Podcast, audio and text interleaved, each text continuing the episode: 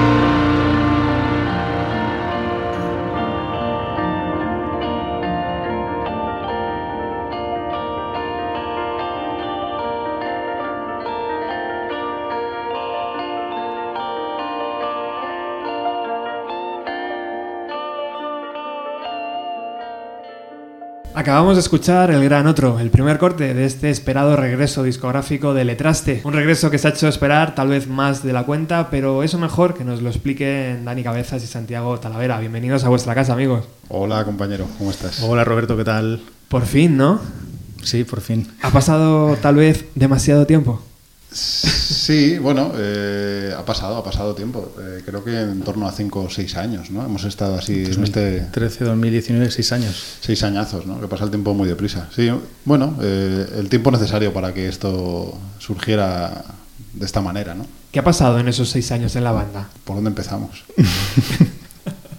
Bueno, de entrada nosotros sacamos el Incendios en Desiertos en el año 2013, si no me equivoco, giramos un poquito con él, y empezamos a trabajar en lo que serían las canciones de- del siguiente disco, de este, de este cuadratura, que al final hemos decidido sacar de esta manera un poco troceada, ¿no? un poco singular. Y en un momento dado, pues la banda quedó en, en un stand-by, ¿no? por diferentes motivos que no, que no vienen al caso. Y bueno, siempre con la idea de seguir haciendo música, eh, en un momento determinado y pasados estos años, nos surgió la oportunidad de retomar este proyecto, de coger algunas de las canciones que ya estaban eh, esbozadas o a medio hacer y rápidamente terminarlas. Digo rápidamente porque se puso en contacto con nosotros una persona de un, de un sello discográfico eh, importante y, bueno, mostrando su interés ¿no? en la banda y en, y en lo que estábamos haciendo. Querían escuchar algo del material nuevo que no teníamos ni siquiera terminado, con lo cual terminamos eh, varias de las canciones y se las enviamos. Y hasta hoy, porque nunca volvimos a saber nada de aquel sello, con lo cual dijimos, bueno, ¿qué más da si hay ganas de tocar?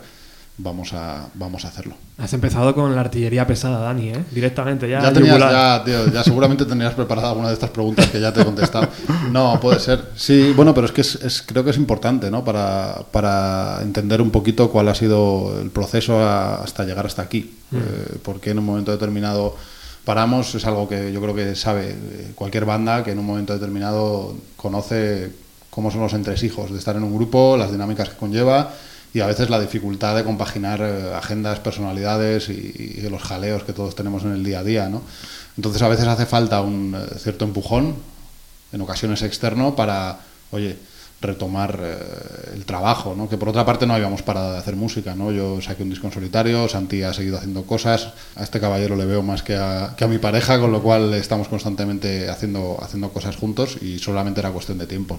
Ahí te voy, porque ser un letraste significa no solo estar dedicado a tu banda, ¿no? sino tener proyectos paralelos. Cada uno tenéis implosiones, pues, tu disco, primer disco en solitario. Santi a mí me tiene maravillado con sus con sus colección de canciones que va soltando como joyitas. No sé si, si el resto también son tan activos como, como vosotros. Bueno, incluso más, ¿no? Yo creo que Nayel es eh, una persona absolutamente inquieta, él no para de tocar, está haciendo teatro ahí en, en el País Vasco, tiene un proyecto que se llama Ama, muy muy interesante, con John Fresco, un batería que además de tener el nombre más rock del universo, toca, toca muy guay y, y no para de, de hacer cosas. Nosotros, bueno, siempre y cuando nuestras respectivas ocupaciones nos dejen tiempo, sí que procuramos eh, tocar y seguir haciendo, haciendo música. A veces en solitario, pero en realidad es un poco entre comillas, porque Santi también jugó un papel esencial en Implosiones. Yo he aportado mi modesto granito de arena a las cosas que él ha ido haciendo cuando, cuando me ha dejado meter un poco ahí el, el cuezo. Pero sí, sí, seguimos eh, haciendo cosas juntos, separados y al fin y al cabo en buena, en buena sintonía. O sea que fue un poco el empujón definitivo, esa llamada de ese sello. No esa- exactamente. No exactamente. Sí es cierto que coincidió casi en tiempo con cuando nosotros habíamos tenido una conversación allá por, pues puede que hace ah, más de un año, ¿no? Fue una conversación de estas de, tío, tenemos que retomar esto, ¿no? Entonces, eh, justo como una especie de alineación cósmica, eh, recibimos esa llamada unos días después. Pero lo importante es que esa, esa conversación previa estaba hecha, ¿no? Entonces sabíamos que saliera lo del sello o no saliera, esto iba a salir para adelante. ¿Y había ya batería fijo o estable? O no sé cómo- no sé qué pasa en la batería. Es como la batería de Nirvana, que nunca, o de Pearl Jam, ¿no? Que nunca, nunca sabes quién va a tocar la batería en, en Letraste. Bueno, en aquel momento no, nuestra batería siempre fue Luis. Quiero decir, los tres primeros discos de, de Letraste tienen un sello además eh, Sí. muy característico de Luis, que es un batería absolutamente excepcional. Pero en este momento en el que nosotros decidimos retomar la banda, es verdad, que no recordaba eso, ¿no? Que apenas tres o cuatro días antes eh, yo tuve una de estas revelaciones absurdas que tengo de vez en cuando. La suelo tener fregando, quiero decir. Revelaciones Fairy. Revelaciones Fairy, les llamamos, que cuando estoy fregando de repente se me ocurren cosas y digo, joder, ¿qué, qué estamos haciendo? ¿no? Mm, Tenemos un montón de material, tenemos como 12, 13, 14 canciones eh, a medio terminar. Vamos a grabarlas, ya veremos con quién, porque en aquel momento Luis, bueno, eh, había decidido que, que quería dejar la banda y en aquel momento pues casi directamente pensamos en Pablo. Lo que pasa es que Pablo Serrano, que es el batería que graba este grupo, pues es un tipo muy ocupado, ¿no? Eh, incluso por un momento yo creo que pensamos, bueno, no sé, Pablo, ¿no? Porque está tocando con un montón de bandas, con un montón de gente, toca Mm. con Perales, toca con Andy Lucas, no sé, toca con un mon- y luego tienen sus proyectos como Fonografe, que es una auténtica pasada, eh, sus, sus, sus historias, ¿no? Acababa de ser padre, era complicado cuadrar agendas también, pero se lo propusimos y, y le, le pusimos las canciones que habíamos medio maquetado y ya, y le, y le encantaron. Ujú. Pues un honor y un lujo, la verdad.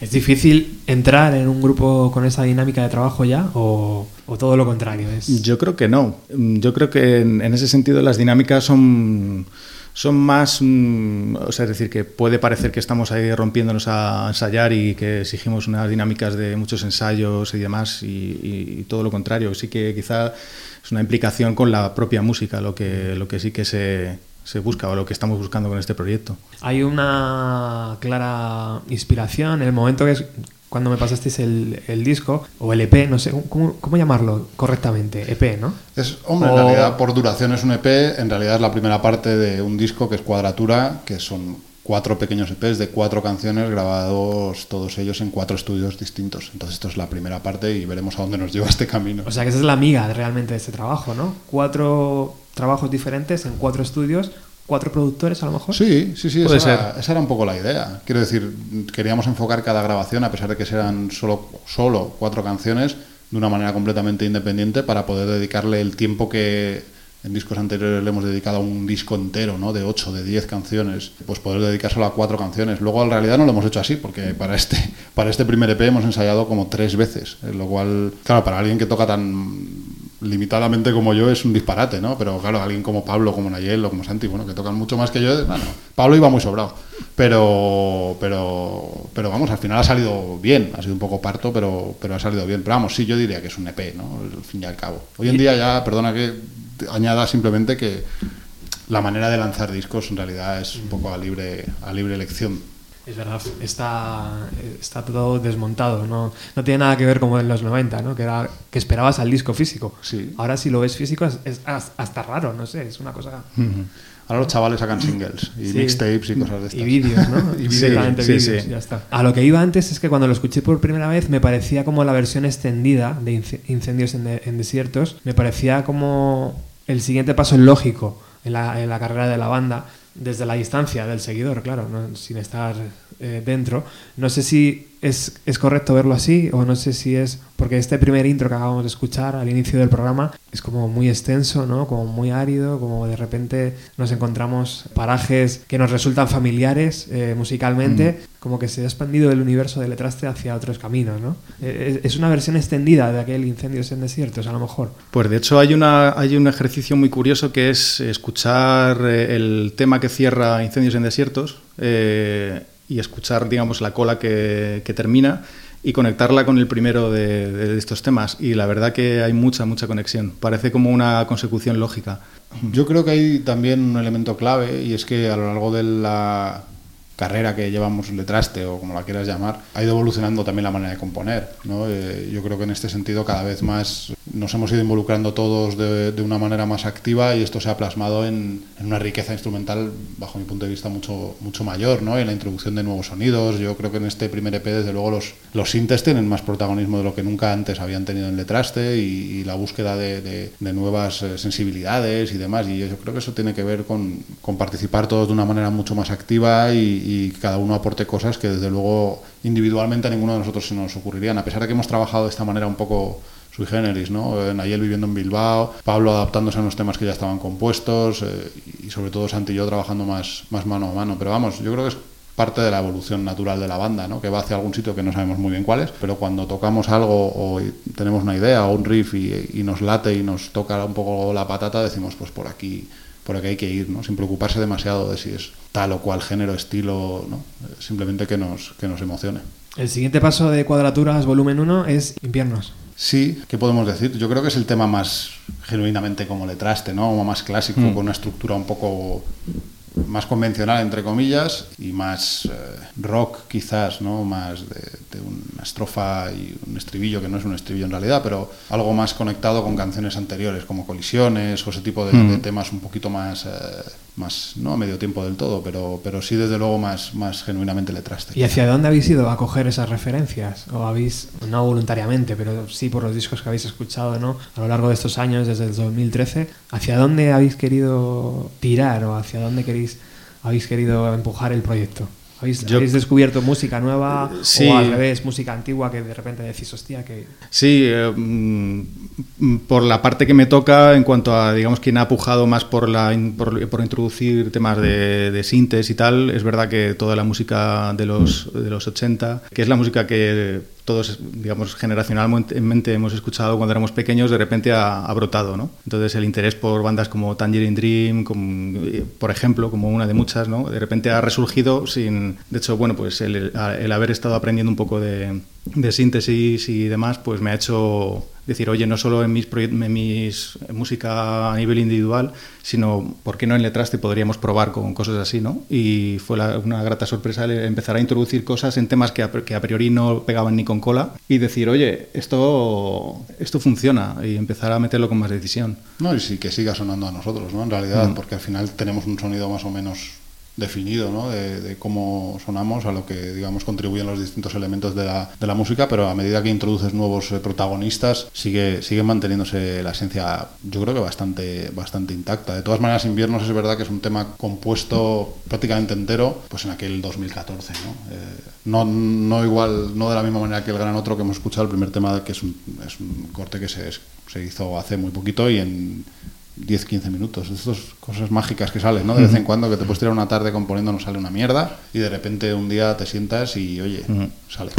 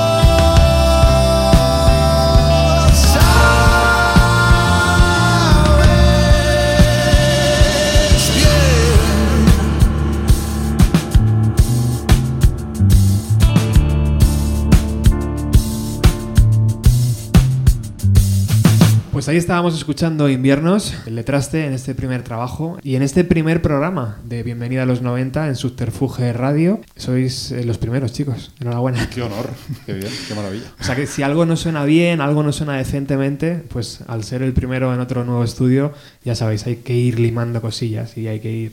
Pero hemos tenido la ayuda de Santi, o sea que creo que vaya. Bueno, ya veremos, veremos. Responsabilidad para Santi. Es el tema más reconocible, ¿no? A lo mejor, es verdad. Inviernos Sí. de, de Letraste es Mm. como el más familiar cuando vuelves a casa por Navidad, ¿no? Y de repente, ah, sí, sí, siguen siendo ellos. A nivel armónico yo creo que sí, que entronca con, con temas como colisiones del, del EP, ante- el EP anterior. Mm. Hay, hay algo que me tiene fascinado, Dani, y es el trabajo musical de Santi. Para ti, claro, trabajas con él y lo ves súper normal, pero cuando yo escucho cosas suyas, tío, como que, que conecto rápidamente y me atrae mucho el personaje. Y me gusta mucho que en este disco esté mucho más presente, ¿no? Que Sí, le sí. hayáis dejado esa mayor libertad. No, no, bueno, más que libertad es que es un trabajo en ese sentido de 25% en cuanto componemos los cuatro y de 50% cuando componemos él y yo. Quiero decir, Letraste es verdad que empezó siendo al principio como un proyecto mío acústico, pero afortunadamente se ha ido enriqueciendo. Yo creo que si escuchas las, las cosas que hace musicalmente Santi por su cuenta o las que he hecho yo por mi...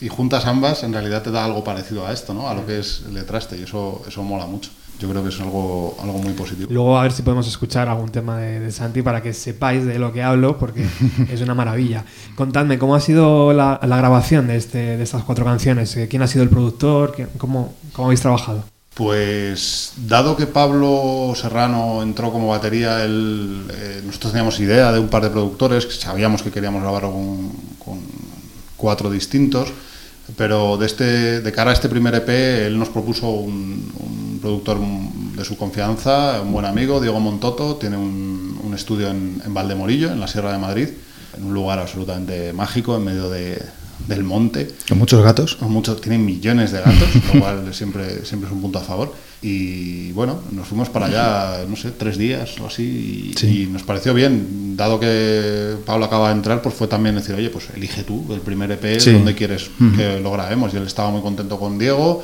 Eh, él tenía allí además montada su batería, que es una batería absolutamente atómica, brutal, que se le ha hecho un, un constructor japonés a mano Sí, sí, sí. una pasada de batería Sí. y, y la tenía ya allí sonorizada y tal, con lo cual pues para allá que nos, que nos fuimos. Luego decidimos mezclar y masterizar con Daniel Alanís en, en Mapa Música, aquí ya en Madrid Capital, en Avenida América, en un estudio que los que sean un poco musiqueros también seguramente que conocerán porque es una, una maravilla.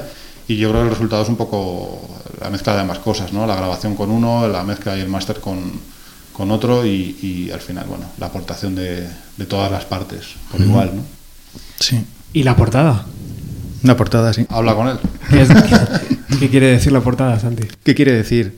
Bueno, la portada es al final un, es algo muy parecido a, a lo que suelo hacer antes de, de pintar un cuadro. Es el boceto previo a cuando me pongo a, me lío a pintar un cuadro. Entonces es una especie de boceto digital con millones de capas que muestra un- una especie de estructura de no se puede, no se sabe si de casa o de almacén o qué. Hay una, una especie de construcción de madera formando un cubículo rodeada de una, de una serie de componentes ¿no? que pueden formar parte de esa construcción, pero también con un paisaje que se va como formando de una manera así un poco animada. ¿no? Entonces, eh, bueno, hice una composición muy a la manera que, a, la que suelo plantear en, en la pintura y es eh, llegó el típico momento de aquí se queda, porque como me pasa muchas veces, eh, llega un momento en el que tengo 50, 60 capas unas encima de otras y puedo seguir y seguir y seguir hasta el infinito. ¿no? El límite te lo pone el ordenador a veces, ¿no? Es A veces, Ya sí, no sí. puedo más. Sí, sí. Ya no puedes más. Con el objetivo, eh, Santi, de lanzarlo digitalmente o, fí- o físicamente, porque... Claro, cuando trabajas ahí quieres verlo siempre lo mejor posible y en Claro. grande y en vinilo. Claro. Pero ahora muchas veces no lo ves en Spotify o donde sea y dices, joder, muy pequeñito. Sí, hombre, es cierto que el, el- aspecto físico es importante, ¿no? Entonces, ojalá y todo vaya como queremos y un poquito más adelante, cuando ya tengamos un segundo o un tercer EP, poda- podamos empezar a, a valorar el, el sacarlos en físico y, to- y que todas esas portadas puedan tener pues su, su vinilo como, como la cosa manda, ¿no? Y, y se pueda tocar, pasar la mano por encima y todo eso. Es la idea, ¿no? Por lo menos. de- Ese es el objetivo último, en realidad, cuando terminemos los cuatro, algún día hacer una edición en doble vinilo bien bonita con con, con todas las portadas y veremos si llega. La verdad es que hasta ahora hemos editado los discos en vinilo y es algo en lo que creemos, a pesar de que a veces es eh, ciertamente ruinoso, pero, pero evidentemente si lo editamos va a ser en vinilo. Y yo creo que cuando terminemos los cuatro, porque al fin y al cabo así nos ponemos también una meta ¿no? y, y, tratamos de, de, que esto tenga un, un objetivo final eh, y un sitio al que llegar. Bueno, por el minutaje de las canciones lo mismo tiene que ser cuatro discos de vinilo, ¿no? O, no, yo creo que, no, fíjate, yo ¿no? creo que en la, en, en la cara de un, de un, LP de 12 pulgadas son 73, ¿no? Entre una y otra. Este primer EP que puede durar. Casi 30 minutos. Sí, pero no llega. No, yo creo que 28, 20. Sí, por ahí. Quiero decir, perfectamente bien. Yo creo de todas maneras, esto sí es verdad que es una cosa que también hablamos en aquella primera conversación de, tío, hay que retomar esto. Cuando también hablamos un poco de, vamos a plantear una manera que se adecue bien a nosotros a, a la hora de lanzar esta música y vamos a intentar poder tener esa libertad que te da el no estar pendiente de si tiene que caber en la cara de un vinilo claro. y todo esto, ¿no? Que es tan importante y sobre todo cuando estás tratando de llevar la música a a otro lugar, ¿no? Ya nos tuvimos que, tener, que dejar un tema fuera de incendios, que no entraba en el vinilo. Es verdad, es verdad. Y ahí se quedó. Esa limitación a veces es un poco frustrante, ¿no? El decir, oye, y si de repente nos surge, nos sale del cuerpo el hacer una pista ruidista de ocho minutos detrás de un tema, por, porque es lo que lo pide, ¿no? Es decir, esa, eso no debería ser una limitación. Es verdad que también en estos cuatro temas como que se expande, ¿no? En, en, en minutaje o... O, o, está en la media de, de incendios? Yo creo que está en la media. En, ¿Sí? en, casi todos los discos hay un tema como especialmente largo. En este mm. caso es, es, el último corte del EP, La Deriva, que es como cuatro canciones en una, la típica mm. gallofla que nos hacemos en el que las cosas van por derroteros un poco impredecibles y que se va contando una historia y tal, un poco al hilo de, de Firewall, de for Braves o de Ciudad Hostil en, en Incendios en Desiertos. Pero en realidad los otros temas sí vienen durando sí, casi cinco minutos por ahí, sí, no somos los Ramones, pero, pero no nos solemos ir mucho más allá de, de eso, salvo en, en, casos muy puntuales en los que la música lo pide. Sí, y os sienta muy bien además cuando lo hacéis, o sea que... Muchas gracias. Por, por mí lo podéis hacer perfectamente. Oye, habladme del vídeo, ¿por qué habéis elegido eso? vuelva usted a, vuelva usted a preguntarle a, al jefe.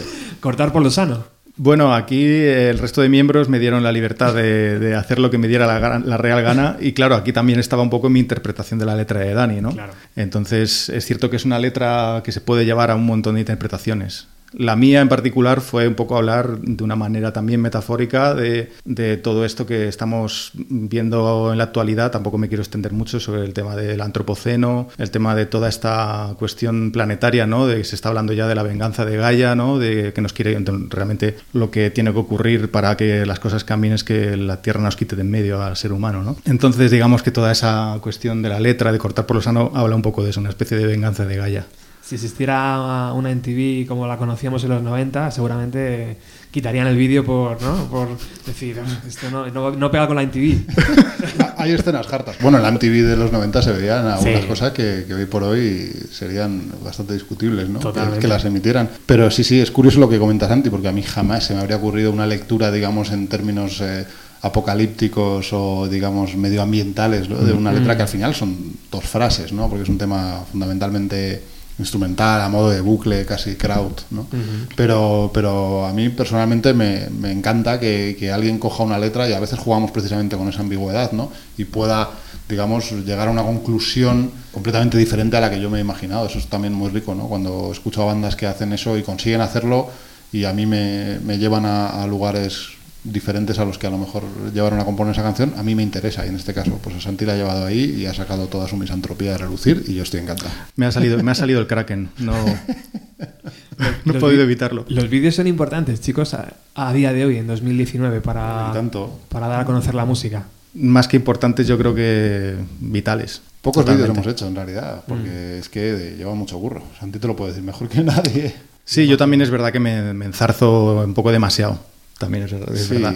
Que tiende un poco a eso, a la minuciosidad en la imagen y tal. En todos los trabajos no se ve la limpieza, tío, la, casi como el bisturí, ¿no? Ves ahí perfectamente la imagen, lo que quiere transmitir la banda y eso es de agradecer. O sea, imagino que sí, que a lo mejor es una semana de curro o más, no sé, no tengo mm. idea, pero que al final el resultado es el correcto, es el que queréis. Sí, sí. Es brutal. Cuéntame, ¿cómo, cómo ha sido coger esas imágenes? ¿Cómo, cómo se hace un banco de imágenes? No tengo ni idea. ¿Cómo, cómo buscas? ¿Cómo buceas ahí y dices, ahora aquí, esto, esto? Bueno, cantidad, decenas, cientos incluso de búsquedas en, portales como archive.org donde puedes encontrar vídeos de libre uso. algunos también tomados de YouTube y empezar a trocear, a hacer collage visual con todo eso. Al final es un ejercicio de apropiación a lo bestia.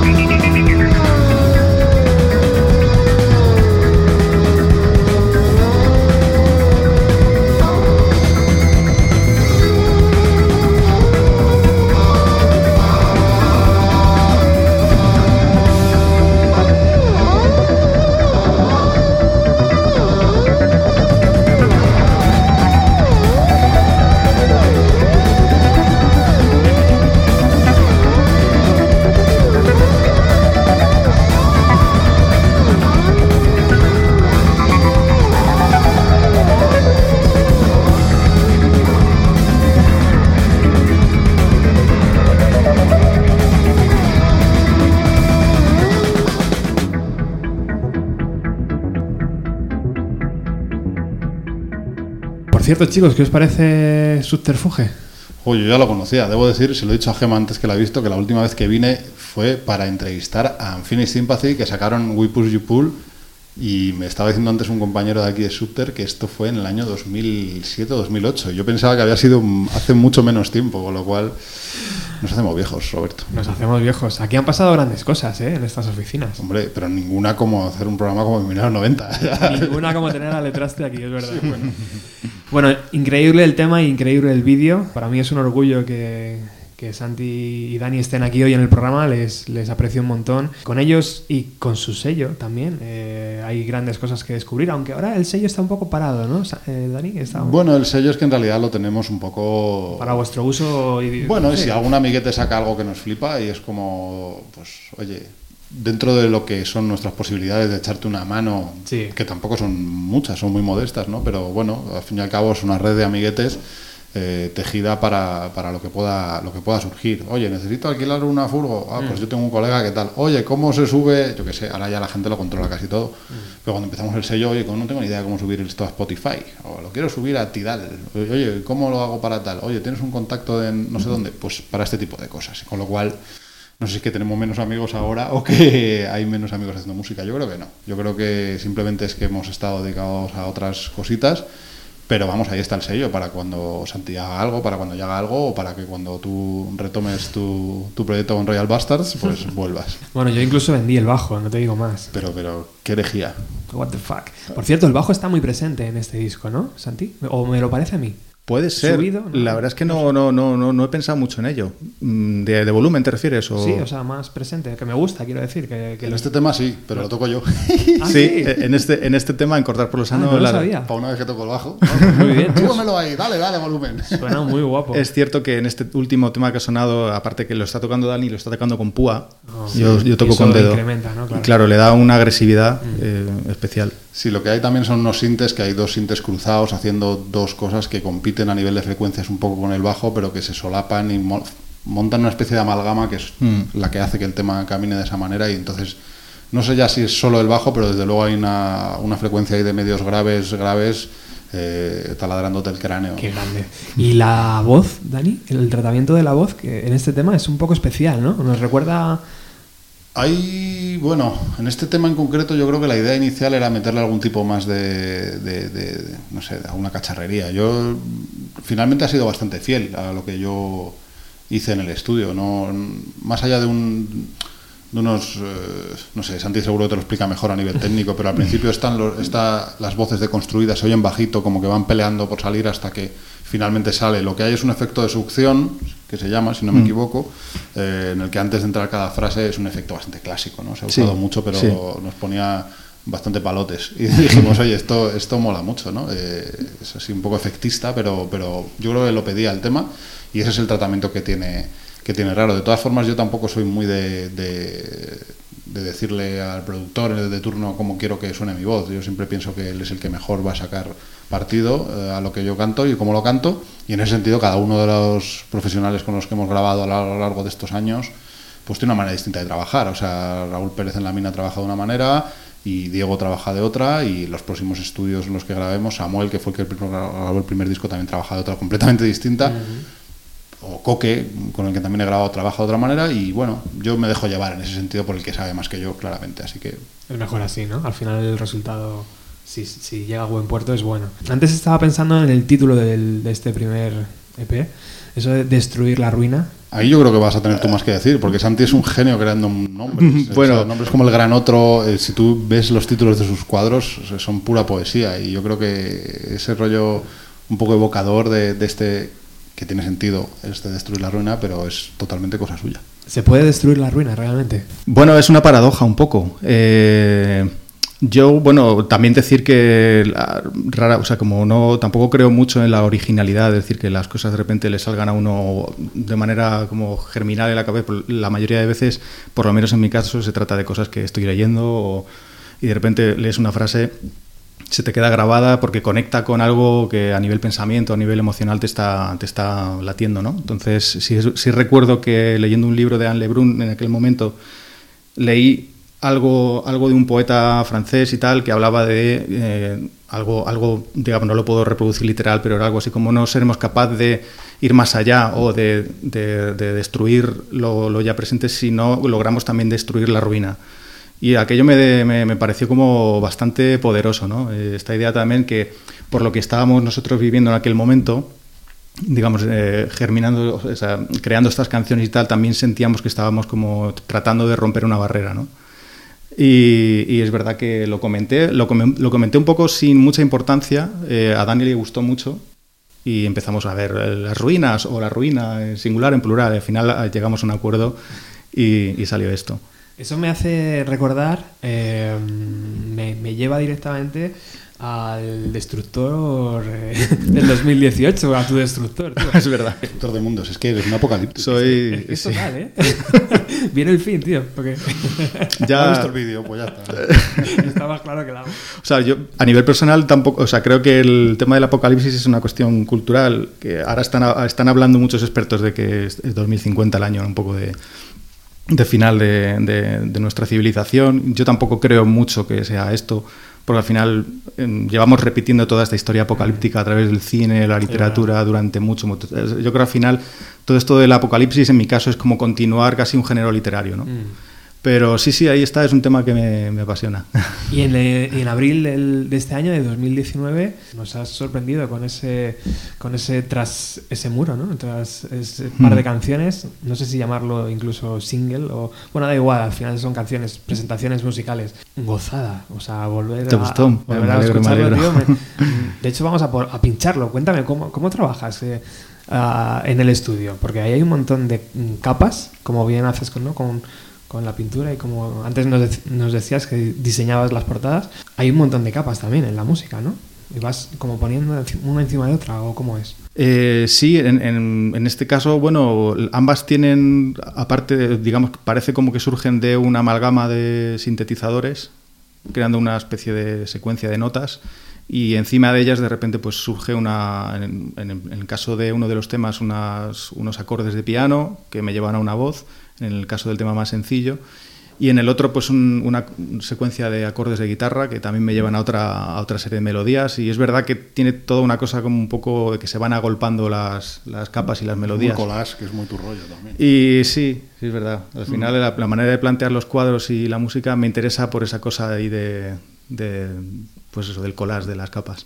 Y cuando necesitas una voz, como en tu honor, ¿no? Llamas a alguien y... Ahí me vine arriba, de hecho me, la hice yo y un día, se la, un día se la enseñé a Dani y le dije, oye, ¿me la cantarías tú? Porque bueno, yo la he hecho con mi voz un poco para que la cante otra persona.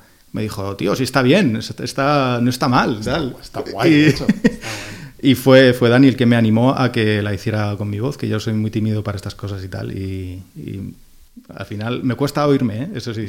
A, día y cuando llega la voz la quito, es como, no, fuera. Esta parte ya no te acuerdas. Oye, ¿y cuál es la carrera lógica de Santiago o, de Santi? Eh, o sea, ¿estas perlas cuando te apetecen o mantener un poco... Es simplemente cuando te apetece, ¿no? Según veo, cuando... Sí, sí, eh, es un poco una manera de aprovechar huecos. Mm. Sí, porque es verdad que música hay un porrón, de la misma manera que Dani tiene un montón de canciones, algunas de ellas vienen a letraste, algunas de ellas van en solitario, a mí me pasa un poco, un poco igual hay días de repente de estos de, estar así más de asueto y tal, y coges la guitarra, te grabas algo con la grabadora, se queda ahí en el ordenador, un día le añades otra cosa, y todo eso va desde 2008-2009, pues van sumando y sumando muchas, muchas canciones, hasta que de repente hay una, de ellas que la escuchas y dices, oye, voy a grabarla, pero no hay un plan premeditado.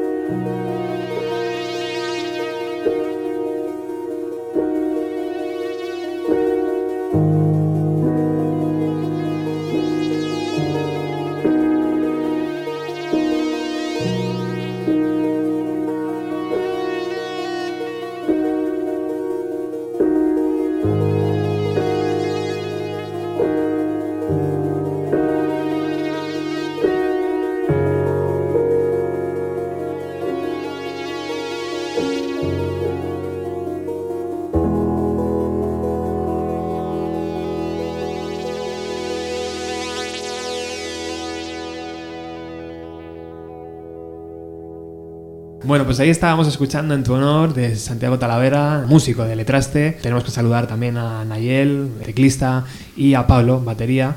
Pablo va a ser el batería definitivo de Letraste? Eh, bueno, Pablo es un lujo. Haga lo que haga en Letraste siempre será bienvenido. Es verdad que él tiene unas agendas un poco complicadas, pero vamos, eh, siempre que quiera seguir grabando y pueda, podrá hacerlo. Veremos, veremos a dónde nos lleva. Si es que todo esto forma parte de esta especie de, necesidad de cuadrar las cosas, ¿no? Y de ahí el nombre del disco. Eh, es un poco incierto. Cuadratura volumen 1, Destruir la ruina. Hoy estamos escuchándolo, bienvenido a los 90. Queda un tema, el último, el que cierra esta cuadratura, que antes nos explicaba Dani que era un pajote, ¿no? ¿O que No, lo decía un poco.